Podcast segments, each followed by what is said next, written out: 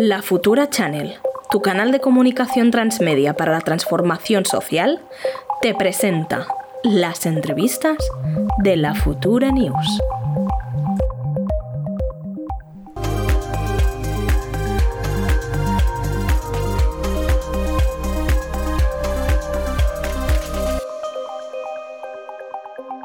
Bueno, primer de tot, Joao, bon dia. Em sents? Bon dia, sí. Perfecte, com estàs? Bé, moltes gràcies per convidar-me. bueno, gràcies. Per, com a petita presentació, el Joao França va néixer a Brasília, si no m'equivoco, ai, si m'equivoco em corregeixes, vale? Uh, el 90 i el 2001 va arribar a Barcelona. Uh, quan tenia 21 anys es va endinsar en el món del periodisme, no? en el diari Público, i a la primera roda de premsa que va assistir va ser a, a una de, curiosament, la PA. Uh, I bueno, diguem-ne no, que el tema de l'habitatge, no sé si arran d'aquí o no, ara ens ho diràs, però ha començat a ser com un tema que t'ha agradat bastant i un dels teus temes preferits. Uh, bueno, dius que t'agrada uh, la possibilitat de poder explicar històries de la lluita uh, en un món millor i ara bé, treballes uh, de periodista, freelance, i amb projectes escrits, audiovisuals, uh, i l'any 2021, segons tenim entès, vas acabar el, el teu màster en antropologia i etnografia. Sí, a més, a part de moviments en defensa de l'habitatge, sabem que també segueixes moviments socials, temes LGTBI, de gènere, el dret a la ciutat i bé, com dèiem, benvingut aquí a, a la Futura News i comencem l'entrevista. Com deia el Max, eh, una, la teva primera experiència dins d'una roda de premsa va ser a la PA, no? No, a la plataforma per afectats a la hipoteca. Pot ser que això vingui després relacionat amb la teva voluntat de fer periodisme? Què vas sentir en aquell moment i si això et va moure per, per continuar aquest tema, eh, aquesta vessant més de periodista respecte als moviments socials? A veure, aquell moment va ser bastant, bastant normal, eh? no és que fos una, una epifania ni res per l'estil, però a posteriori no me'n vaig adonar i em va semblar em va semblar bastant significatiu. No?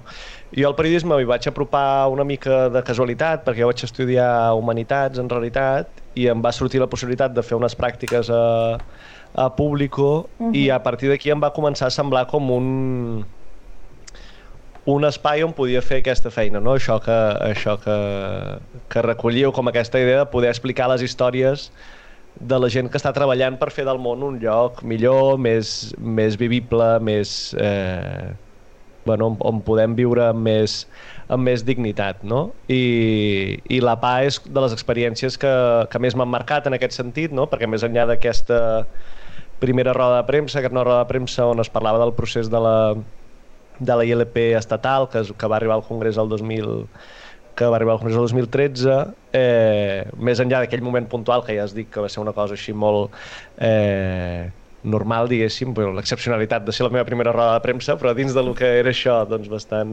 bastant sin més. Eh, però sí que el seguiment de la PA no? i veure en el dia a dia el que fan i les experiències de la gent i que la gent t'expliqui no? com, sobretot en aquell moment no? del 2012 en què hi havia tants casos que arribaven eh, amb hipoteca, en situacions com molt, molt difícils. 2012 no, perdó, el 2011, no? perquè just veníem... Sí. Jo vaig començar les pràctiques al juliol just després del, del 15M, no? i és aquest moment d'ebullició, de, diguéssim. Eh, sí que la PAM va marcar molt en aquest sentit, no? i per mi és una cosa que, bueno, crec que és un dels moviments i segurament el que a mi m'ha influït més en aquesta bueno, aquesta aposta per treballar explicant una mica no? com, com fer que el món sigui una mica millor. També sobre, sobre la PA, l'any passat vas publicar a la PA un manual de, bueno, manual de uso.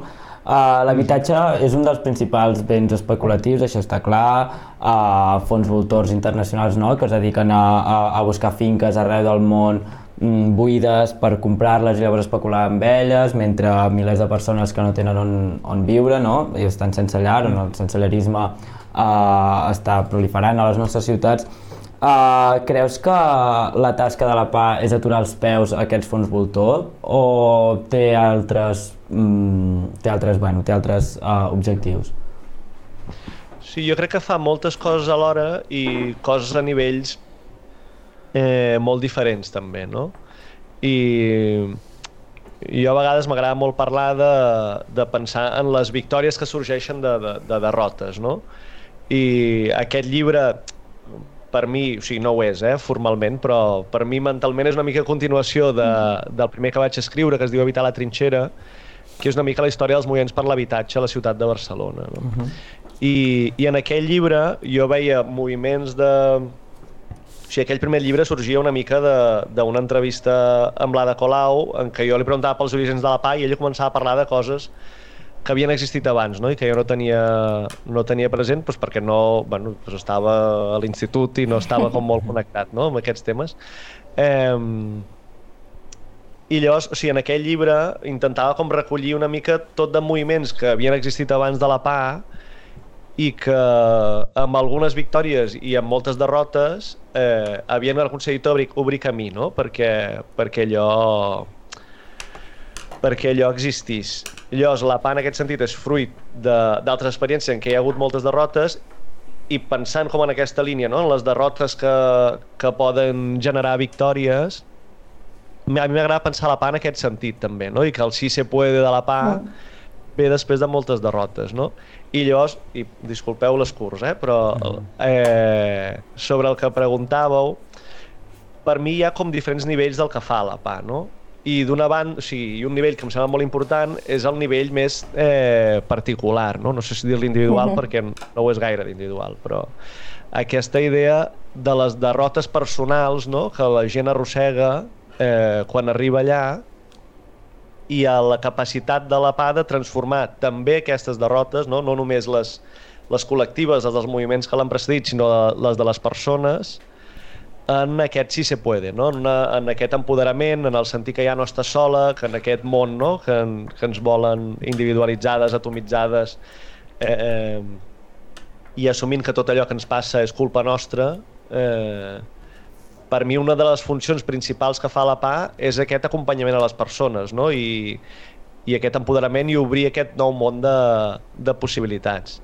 Ara, a nivell més macro, la PA, evidentment, una de les coses que vol fer és parar els peus no? en, aquests, eh, en aquests especuladors, siguin ara fons voltors en el moment de la crisi hipotecària, no? els bancs de tota la vida, però també més enllà de, de la... O sigui, penso en aquesta qüestió dels nivells perquè la PA també té un aprenentatge d'aquests moviments precedents, no?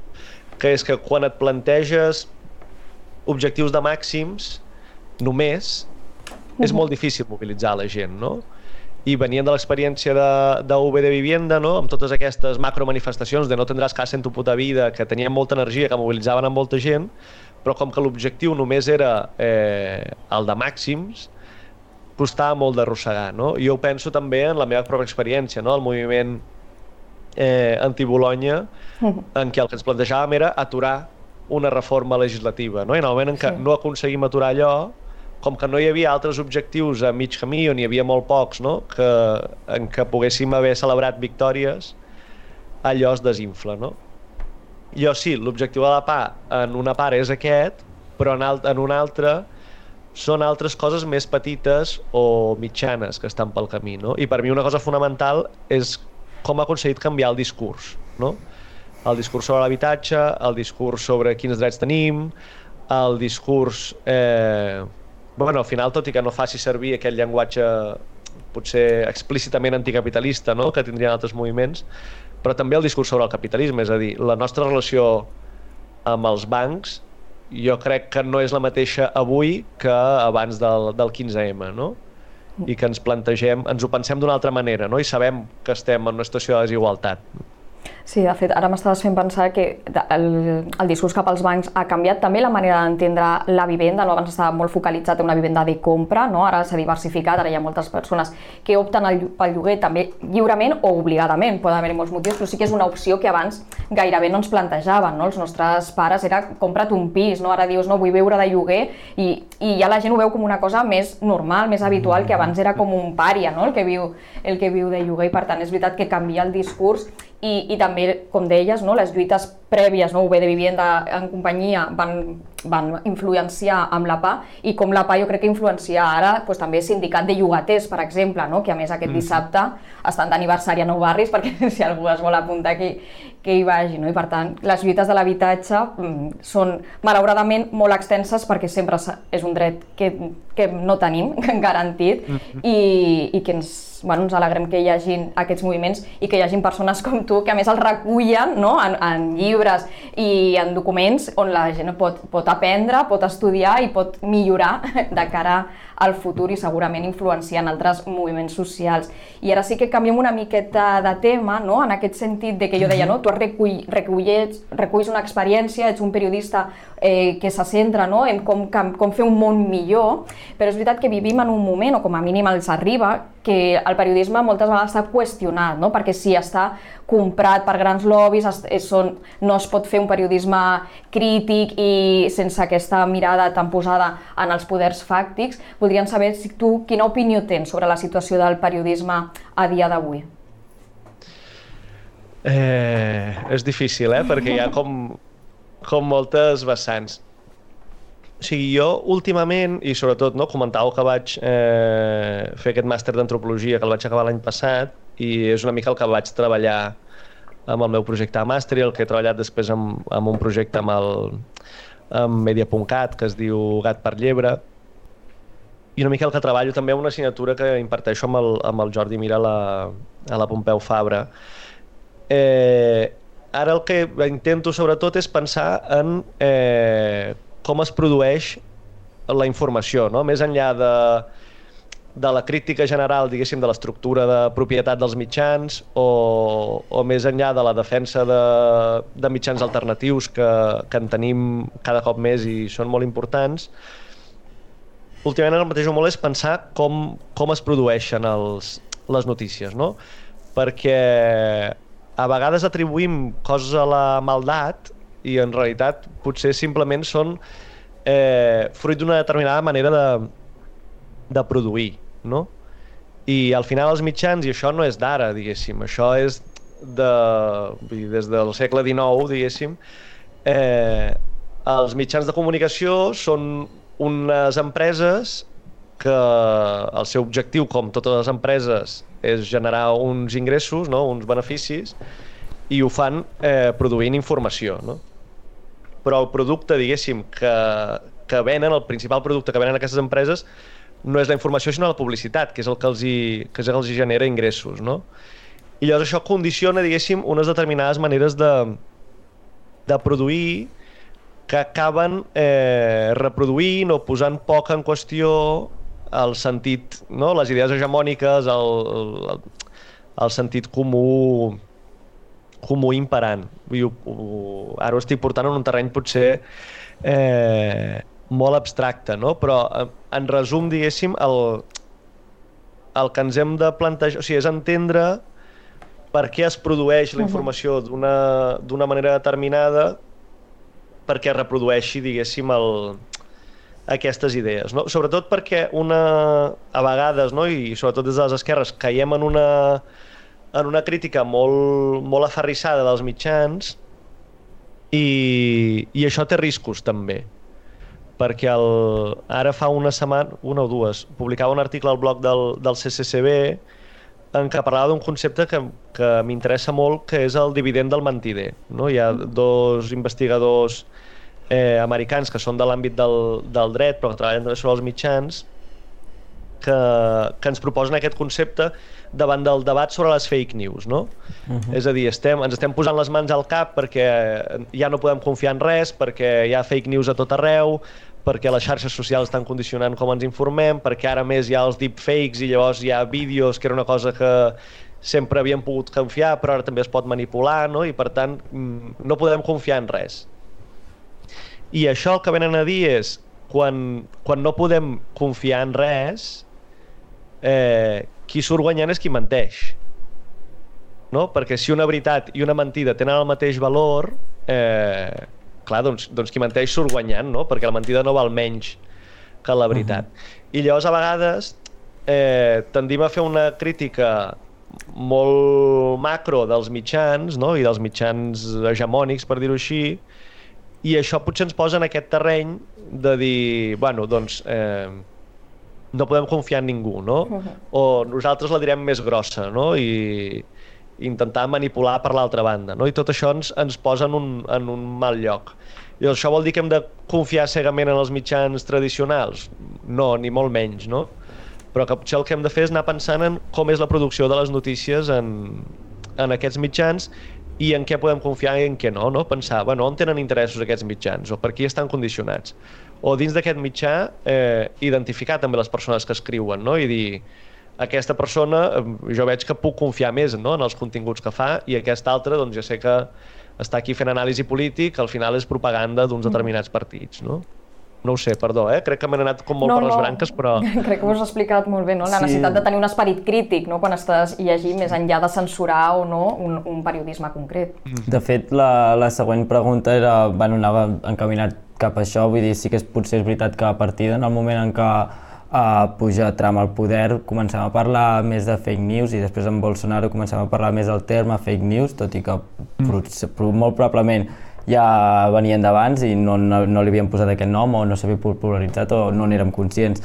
Però i no ens vam adonar de la quantitat de, de mentides que corrien primer per les xarxes socials però després vam veure que a qualsevol telediari en podíem trobar. Uh, sí, jo la pregunta és bàsicament que et voldria fer és que qui creus no, que hi ha darrere totes aquestes fake news, uh, a qui beneficien, uh, de manera més general, a qui, bàsicament, qui pot estar darrere tot, de, tota, de tota aquesta merda, per dir-ho d'una manera. Clar, sí, per mi el que és interessant és pensar que hi ha eh, merda de molts tipus diferents, diguéssim. I, i a mi m'agrada molt pensar en una, en una investigadora d'Estats Units també, que es diu Claire Wardell, eh, que ella té un article que es diu eh, Fake News és complicat. I el que, el que ens planteja, el que ens ve a dir, és que, el, que això ho venia dient altres persones abans que ella, eh? vull dir que, que era una preocupació generalitzada i ella de cop per mi li posa una estructura com molt interessant. No? Eh, ella ve a dir, clar, el terme fake news és un terme molt buit no? I, i pot servir per moltes coses i no ens ajuda a entendre el que ens passa. No? I la prova de que és un terme molt buit és que Trump de seguida és capaç d'apropiar-se'l, no? Sí. I de cop els mitjans tradicionals no? o, o, o hegemònics que l'havien criticat, de cop per ells són fake news, no? I clar, com que fake news és com una cosa molt, molt etèria, és difícil també desmentir, no? Llavors, ell el que ens proposa és que eh, deixem de parlar de fake news, no fem servir aquest terme, mm. i intentem entendre què està passant en cada cas. Mm -hmm. vale. I llavors ella fa com un, un continuum on hi ha com diferents tipus de desinformació o mala informació, no? Perquè ella diu, també hem de diferenciar la mala informació que no té una intenció de fer mal amb la desinformació que, està, que és intencionada, no? Llavors, clar, ella parla, per exemple, de la paròdia, no? I un, jo què sé, una notícia del Mundo Today, per dir alguna cosa, uh -huh. no, no entra en la nostra idea de fake news, tot i que el que diu allà no sigui cert, no? Uh -huh. Però diu, clar, si algú s'ho creu i ho comparteix com si fos cert en un context on altres persones també creuran que això és cert, això també és una forma de mala informació, diu ella, no? però no, no és que sigui una notícia falsa per més que no sigui veritat el que diu allò, no? I de fet la paròdia és molt interessant perquè a vegades eh, clar, dir coses que no són certes ens serveix per dir veritats també, no? Com des de l'humor, assenyalar i tot això, no? Després parla, no us faig, no? Com totes les sí, categories, sí. però com a trets generals, eh, després ens parla com d'altres tipus de continguts que són continguts enganyosos, en què potser el que està dient la notícia no és mentida, però clar, fan servir una foto determinada perquè associs allò que diu el titular amb una figura política determinada, o fan servir un titular... Eh, això és molt habitual, no? El, el clickbait, que fan servir un titular supercridaner que en realitat et porta a pensar coses que no són, i en el cos de la notícia va dient allò, no? I llavors després ell ens parla de les notícies fabricades, no? Que, són, que és allò on no és que es distorsioni la veritat, sinó que s'inventa eh, des de zero. No? I un exemple que fa servir molt eh, són aquestes, aquestes webs de...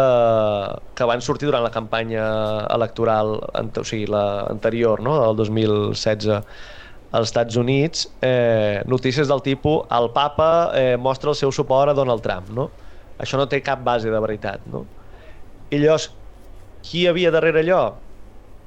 Doncs molta gent diferent, perquè d'una banda hi havia gent pel que eh, pel que s'ha anat podent saber no? o, o han investigat algunes persones que simplement feien allò perquè donava un benefici no? Uh -huh. perquè en el moment en què allò crida l'atenció es comparteix, eh, per tant genera clics i per tant serveix per mostrar anuncis i tenir ingressos uh -huh. i també hi havia gent amb intencions partidistes no? i tot allò segurament es, es combina no? està, està combinat però també és interessant pensar en com es van sofisticant eh, les coses no? en el cas de Barcelona per exemple clar, l'Ajuntament ha denunciat molts mitjans eh, diversos cops i hi ha hagut eh, algunes condemnes per publicar informacions que eren, que eren falses, no? Mm. Eh, clar, però què passa? Quan el que està fent és expressar una opinió o està citant una tercera persona, de cop allò, clar, no pots dir... És a dir, una cosa que tu dius, això és fals, jo puc provar que és fals, no? Que seria aquesta informació fabricada, inventada. Allò tens un, un, un recorregut legal no? i ho pots sí. perseguir, uh mhm. -huh. però com que aquest espectre és tan ampli, clar, què és una opinió, què és una mica una distorsió, una exageració, no? i com ho percebes tot això? És com, com difícil pensar, no? Però en tot cas jo no crec que hi hagi allò una mà movent els fils no? de, la, de la desinformació. Sí, mira, ara justament també al xat ens comenta una persona, el David Belzunce, sí, no sé si ho he dit bé, perdoneu, que, que ell diu, no?, que és també, jo estava pensant una miqueta en això, no?, de analitzar què passa en cada cas, que evidentment és necessari, no?, perquè hi ha interessos diferents, tal com tu ens deies, hi ha mm, voluntats diferents, hi ha desinformació, mala informació, eh, voluntat expressa de, de mentir, de manipular i altres no, diu, clar, quan has d'analitzar cas per cas, això és com fa que tot sigui més complex i estem situats una mica en aquesta necessitat del mínim esforç, no? I que jo crec, jo pensava si això mm. també afavoreix que continuïn havent aquest tipus de pràctiques, sobretot quan són mal intencionades. Mm -hmm. Mm -hmm. O sigui, per mi hi ha un tema que és que, és que donen rèdit també, mm -hmm. no? I ja en el sentit econòmic, és a dir, o sigui, hi ha de tot, eh? I hi ha molta gent, i podem trobar perfils a Twitter difonent, eh, eh, bueno, desinformant, difamant, el que sigui, però si pensem en els mitjans, eh, el que us deia abans, no? pensar-los com, a, com a empreses. I estem en un context en què hi ha hagut una transformació molt forta del model econòmic dels mhm. mitjans, no? Sobretot per com s'ha transformat el mercat amb internet i amb les i amb les xarxes socials, no? És a dir, abans els anunciants els interessava estar en un mitjà amb una difusió important perquè allà el veuria, els veuria la gent, no? Eh, però clar, tu poses, tu pots triar en quina secció del diari, o si és un diari que té una edició a Catalunya i una a Madrid i una a Andalusia, pots triar a quina edició poses el teu anunci, però pots triar poc en relació a com pots triar ara, no? Mm -hmm. I ara, amb, sobretot amb el desenvolupament de xarxes socials, no? amb Facebook, eh, Twitter, amb Google també, clar, tu pots direccionar molt bé a qui vols mostrar els teus anuncis, no? Eh, I això canvia totalment el mercat publicitari, és a dir, la publicitat en els mitjans de comunicació és una publicitat de molt menys valor afegit eh, que el que tenia abans. No? Tu com a marca t'interessa molt més que col·loqui el teu anunci Google a gent que tu saps que té un cotxe, que se'l vol canviar, que ha buscat models i que té un poder adquisitiu determinat i que té un gènere determinat i una edat determinada, no? Posar un anunci en un mitjà et dona moltes menys possibilitats. Llavors els anuncis en els mitjans perden valor. I llavors els mitjans el que necessiten és molta més audiència, no? Mm. I llavors la lògica en què hi havia uns mitjans que es consideraven de prestigi, no? I feien una mica més enllà dels seus interessos, no? els interessos que tingués mm, l'empresa, el cercle d'influència política, el que sigui, fent el que fos per mantenir aquest prestigi, ara ho han de combinar amb una audiència molt elevada. No? I això vol dir que han de fer moltes notícies i moltes notícies cridaneres, no? I aquí entra com aquesta cosa del clickbait, no? I llavors, clar, si aquest tipus de pràctiques, i, i tampoc vull generalitzar, eh, hi ha molts models eh, diferents i mitjans que han apostat per les subscripcions, que té més a veure amb aquest model de, del prestigi, no? Però si tot això dona beneficis, més enllà de, de que sigui negatiu pel prestigi dels mitjans, eh, se seguirà fent. Uh -huh. Perquè al final és una empresa, i també tenim mitjans sense ànim de lucre, eh, però sí. en general els mitjans són empreses que estan destinades a això, no? a generar aquest, aquest benefici. Sí, ja, o sigui, bueno, els mitjans viuen d'això i mm, s'han d'alimentar d'alguna manera. Uh, parlant de, bé, de notícies i de, de mitjans, uh, sí que és veritat que arran de la guerra d'Ucraïna, el Parlament Europeu ha bloquejat o ha vetat uh, diversos mitjans, com podrien ser Russia Today, uh, dins del territori europeu acusats de, no, de reduir o intentar reduir la propaganda russa uh, aquí a les, a les nostres fronteres, a les fronteres europeus. Uh, què en penses d'aquest bloqueig, bàsicament? Uh, sí, creus que també s'està fent un tipus de propaganda no, per part d'Europa, de la mateixa manera que els mitjans europeus no, vull dir, fan una propaganda en favor a Ucraïna, de la mateixa manera que els mitjans russos podrien fer-la, en el seu cas Rússia, o no? Eh, bueno, comparar no sé, és difícil, no? Sobretot perquè tampoc estem... Eh, bueno, jo particularment seguint especialment què és el que es publica a Rússia o què és el que no és el que no es publica, no? Però, però hi ha un tema com que els mitjans sempre tenen un... La gran majoria, no? Hi ha pocs mitjans, crec que, tinguin, que no tinguin aquest caràcter nacional, no? Uh -huh. Vull dir, que parlen a una comunitat que pertany pertany a un territori determinat i per tant està com reproduint les lògiques eh, pròpies d'aquell territori. No? I en aquest sentit podem pensar que sempre són eh, propagandístics, no? sempre hi ha un punt de defensa de l'interès nacional, per dir-ho així. No? Llavors, el tema de, del bloqueig i la censura, uh -huh. a mi, o sigui, un tema que em preocupa és sobretot, eh, és a dir, qui té la capacitat o les eines per, per fer això, no? És, bueno, o sigui, d'entrada, eh, crec que la lliure circulació de la informació és un, un valor en si mateix, no? tot i que circuli molta informació dolenta o, o esbiaixada. Uh -huh. eh, una altra cosa és quan estem parlant de d'agressions, estem parlant d'odi, estem parlant d'assetjament, no? que seria, i que crec que està bé diferenciar-ho també. Però una qüestió que em preocupa i potser me'n vaig una mica eh, del, del cas específic, perquè això doncs en aquest cas és una, una diguéssim, directiva eh, política, no sé eh, com és el, la fórmula legal exactament d'això, eh, com us ho dic, però, però una qüestió que em preocupa és qui té la capacitat per, per limitar o per dir quins continguts sí i quins continguts eh, no, no? Sobretot en un moment en què ens relacionem molt i ens comuniquem molt a través de, d'espais que són propietats de, de grans corporacions. Uh -huh. no? Aquesta esfera pública, eh, que ja no és la radiofreqüència, diguéssim, en què, en què hi ha unes sessions que són establertes pel, pel govern i tens allà una diversitat, sinó que ens comuniquem a través de xarxes socials i allò són elles les que estan posant uh -huh. els criteris, no? I això és una cosa que recordo parlar molt eh, quan Twitter va tancar el compte de, de Trump, sí. no?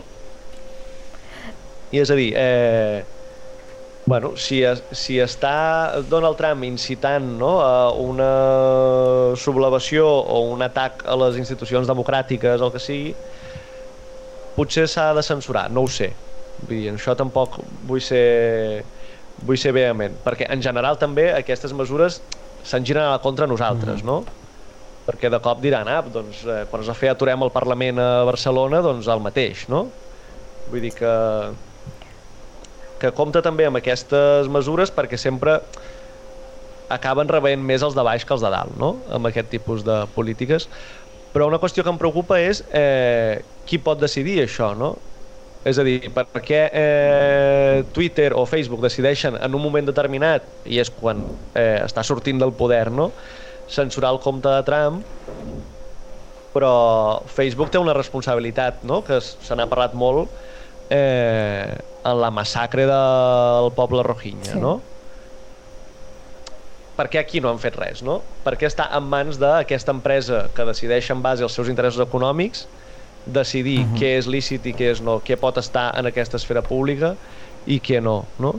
I en aquest moment en què ens comuniquem i tenim com aquesta dependència, diguéssim, d'aquestes plataformes, és una qüestió que em preocupa bastant i que hauríem de, de posar-hi més atenció a la que hi posem, jo crec. I sobretot amb el tema aquest d'en Trump, bueno, afegir que el decideixen tancar el, el, el Twitter un cop ja ha acabat de ser president, vull dir, els quatre anys previs que ha sigut clar, president clar. també seguia dient barbaritats i ningú, ningú deia res. Doncs per, per anar acabant farem una sí. última pregunta que, que engloba una mica tot, però serem molt, molt breus. Que sabem que has participat no, en el documental eh, Vida Mantera no? i volíem conèixer mm. una miqueta aquesta experiència, sobretot l'experiència perquè vas anar al Senegal no? a conèixer de primera mà la situació dels joves i també la visió no? que poden tenir d'Europa des quan estan allà, no? I quin, si ens podies mm. explicar una miqueta aquest recorregut, no? tant de què és el que ells perceben, què trobaran aquí, per quin motiu hi ha aquesta percepció i que després ja què passa un cop arriben, a, en aquest cas, a l'estat espanyol o a Catalunya.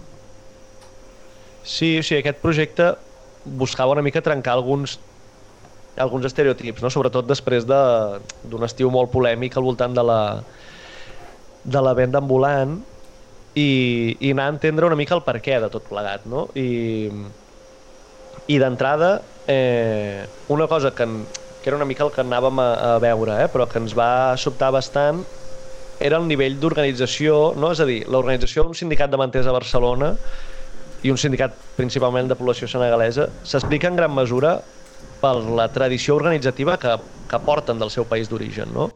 I, per exemple, a la ciutat de Dakar hi ha tres sindicats de venedors ambulants. No? O sigui, d'entrada, no, sortir una mica d'aquestes lògiques eh, molt eurocèntriques, no? de pensar, ah, estan copiant una estructura que, que tenim aquí. No? És, no, no, el que estan fent és el que, és el que es fa en el seu país d'origen. No? I després, sobre el tema de la migració, trobàvem com, com factors diversos. No?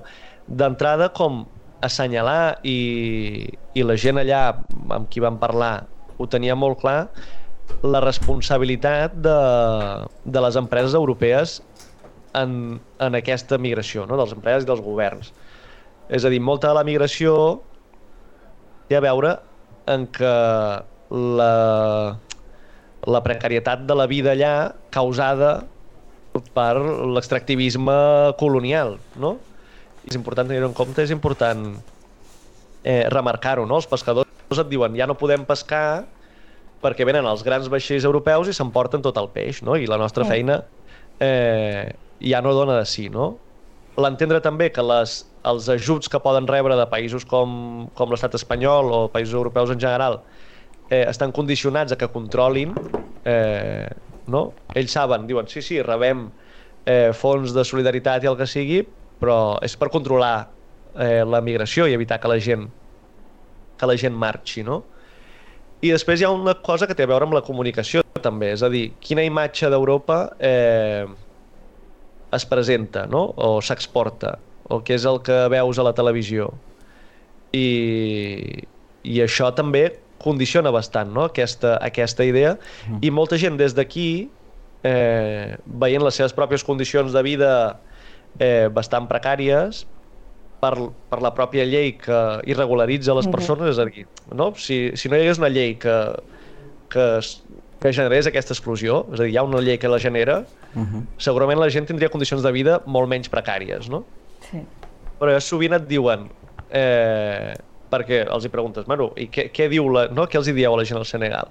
I molta gent, hi ha gent que, que prefereix no explicar no? segons quines situacions que està vivint aquí i hi ha gent que si les explica i li diu a la gent, mira, no vinguis, queda't allà, mm, busca alternatives, eh, però que et diuen, bueno, no s'ho creuen perquè dius, al final tu ho estàs dient des d'aquí, no? I et diuen, per què no tornes, no? Eh, llavors és un amic... Bueno, sí, té molta complexitat la qüestió, però crec que és important que des d'aquí posem molt accent i siguem molt conscients de la responsabilitat també, no? de, que es té des d'Europa en tot aquest procés, no? tant en, en l'explotació en origen com en l'exclusió aquí. No?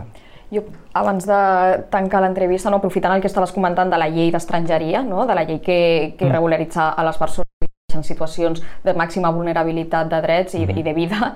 Eh, recordem no, que hi ha, una, hi ha una gran recollida de firmes per una ILP de, que podeu trobar tota la informació a la web de, de Regula Ja, no, que el que pretén és poder eh, fer una regularització massiva de persones que evidentment estan aquí, fa temps que, que hi viuen, és igual, encara que acabin d'arribar, tenen tots el, haurien de tenir tots els drets per poder desenvolupar el seu projecte vital, igual que fem els nascuts aquí, i aprofitava pues, el que estaves comentant per recordar-ho a les nostres companys i companyes que ens estiguin veient en aquests moments.